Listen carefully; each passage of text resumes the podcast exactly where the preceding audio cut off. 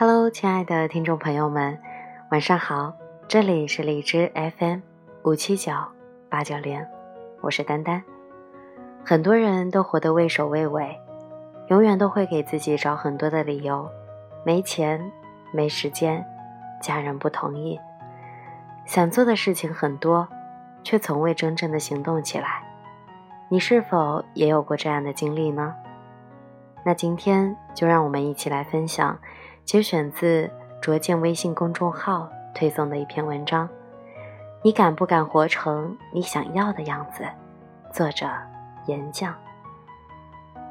约朋友的时候，如果我说哪天有空我们出来聚一聚啊，对方都会说好啊好啊，最后这事儿通常都是不了了之了。如果你不是在说一句客套话。真心想要约朋友出来，作为主动邀约人，请你帮对方再做一半的决策权。你可以说：“你这周六晚上有时间吗？我想约你出来吃个饭。”这样的成功率会提高很多哦。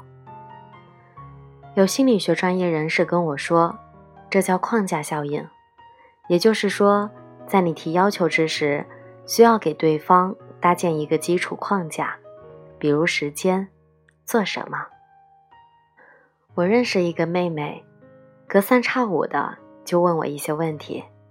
今天又问：“姐，我想转行。”我说：“那就转啊。”她说：“可是我怕，我怕我会失败，把先前的好工作也丢了，我怕我做错了选择。”他想做的事情太多了，可基本上很少真正有去做的，因为他怕，他怕改变以后带给他的是不好的结果。很多人都活得畏首畏尾，永远都会给自己找很多的理由：没钱、没时间、家人不同意，陷入无休止的怪圈里。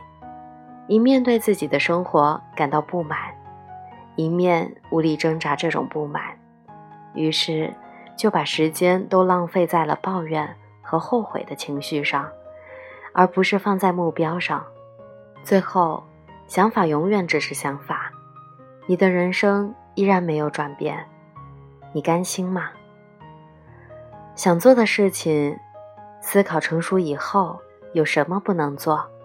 会遇到什么麻烦？你如何解决？这才应该是成年人成熟处事的方式。只要你能够勇敢的向你想要的人生靠近一步，你就离变成一个强大的战士越近。你的心智将在逐步解决麻烦和困难的过程中变得异常强大。怕什么？最坏就是现在。